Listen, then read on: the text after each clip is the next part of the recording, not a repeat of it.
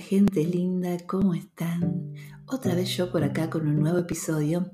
Encontré un tema en internet, buceando, leyendo cosas interesantes, algo que me hizo ruido, que me gustó, que lo quiero compartir con ustedes, que se intitularía, mis queridos oyentes, ¿Cómo se comunica una persona hábil en inteligencia emocional?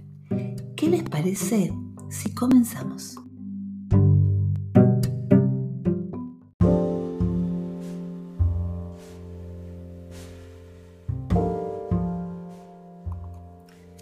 Yo creo que para comunicarte de manera emocionalmente inteligente necesitas conectar con quien tenés enfrente.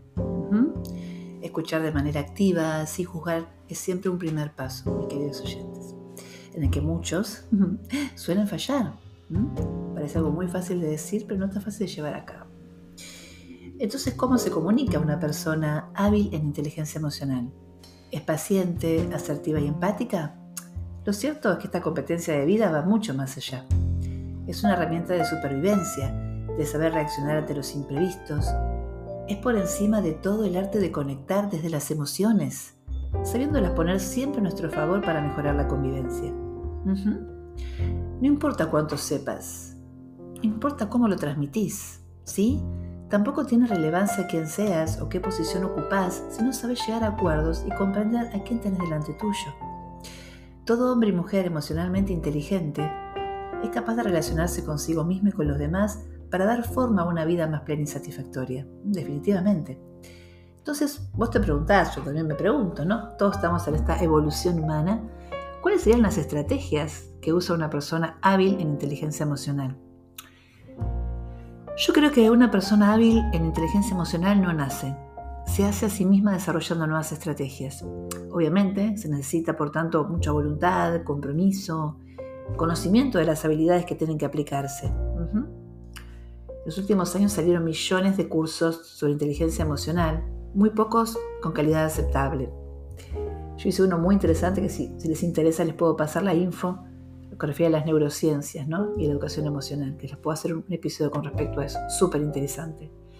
Em, por ejemplo, em, yo creo que a la hora de comunicarse, si la persona es incapaz de escuchar y comprender a quien tiene enfrente, no sirve de nada. Por eso se necesita un compromiso real hacia el cambio.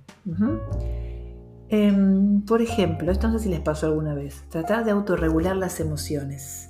La calma nos ayuda a expresarnos mejor. Yo soy una persona cuando estoy acelerada, hablo súper rápido, ustedes me ven súper pausada en mi podcast, pero también estoy aprendiendo a autorregular mis emociones. Como siempre digo, somos todos seres de luz trascendiendo esta experiencia humana y todos estamos aprendiendo, claro que sí.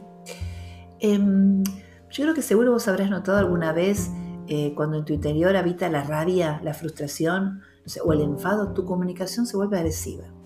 Decís cosas de las que después te terminas arrepintiendo, ¿no? Incluso te es imposible expresar con claridad aquello que decías decir. En esencia, yo creo que todo estado emocional intenso, eh, incontrolado, dificulta el acto comunicativo, definitivamente. El primer paso para mí será siempre regular el estado emocional. Una mente en calma, mis queridos oyentes, se expresa mejor. A ver, otra cosa, otro tip que me parece que está bueno compartir. Eh, buscar la motivación por comunicar de manera positiva. ¿sí? La persona hábil en inteligencia emocional no solo está motivada para comunicar, siente el impulso de hacerlo de manera positiva. ¿Qué significa esto? Implica que su voluntad es la de entender, llegar a acuerdos, no imponer en exclusiva su opinión, sino también tener en cuenta la del otro. Comunicar de manera positiva exige además saber controlar la comunicación no verbal. Importantísimo. Los gestos, la sonrisa amable pero no forzada, el tono de voz. Todo debe estar orientado hacia la calidez y la conexión. A ver, otro que a mí a veces me cuesta mucho. la empatía sin contagio emocional para poder comunicarse mejor. Eh, ¿No les pasó que a veces cuando empatizan con alguien y conversan, terminan como llevándose a casa la angustia del otro, lo que la otra persona le transmitió? No sé si les pasa. Yo creo que la persona con una buena inteligencia emocional sabe gestionar la información que le llega gracias a su capacidad de empatía esa capacidad para percibir, entender, conectar con los afectos y con las realidades ajenas es como la piedra angular para una buena comunicación. es una gran ventaja, queridos oyentes, cuando empleamos la empatía para completar nuestro conocimiento de lo que está ocurriendo y así somos capaces de articular una respuesta sin que la emoción nos inunde. Tarea para el hogar, para mí también. Em, a ver, una vez en un episodio les hablé de la empatía. Yo creo que necesitamos de esa empatía con la que comprender la realidad emocional del otro, pero sin quedarnos contagiados por esas emociones. Yo tengo que elaborar mucho mi empatía. Pongamos, por ejemplo, un caso que estamos hablando con un compañero de trabajo muy enfadado, enojadísimo. De nada nos va a servir estar a su mismo nivel y estado anímico.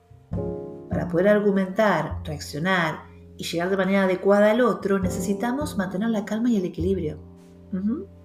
Tarea para el hogar, ¿eh? Como buena maestra que soy, les diría a todos mis oyentes, tarea para el hogar, practicar la empatía, no quedarse contagiados con las emociones de la otra persona, ayudar, acompañar, pero no quedarse con eso uno, ¿no? Otra cosa importante es la escucha activa, es ese don de la persona hábil en inteligencia emocional.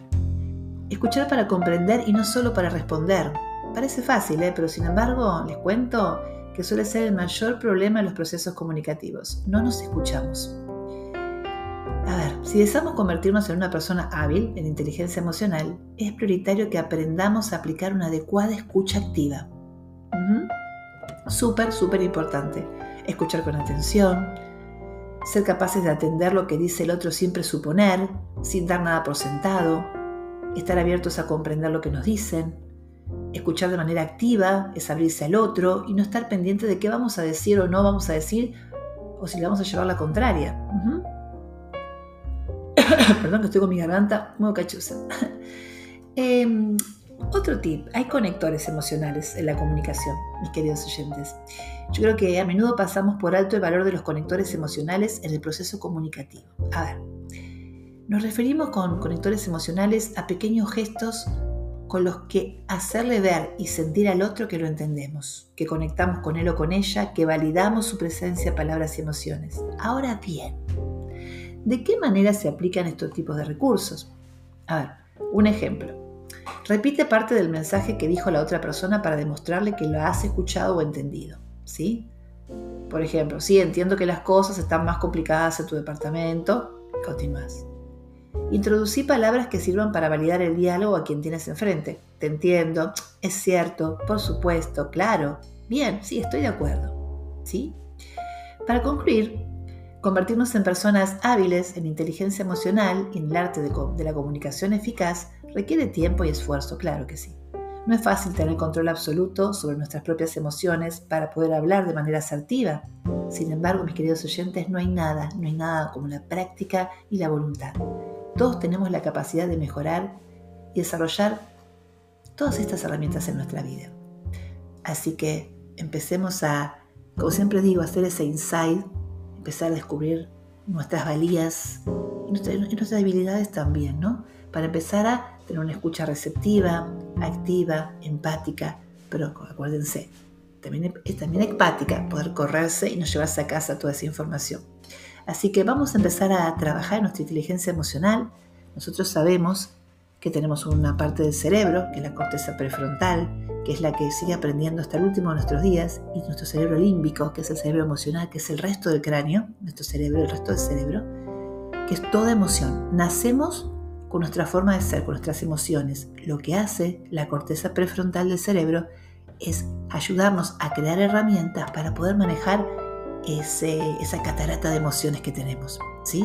Eso nos lo da la madurez e ir tomando herramientas de cada experiencia que vivimos, capitalizarlas en aprendizajes y por ende en herramientas para aprender a manejar las emociones.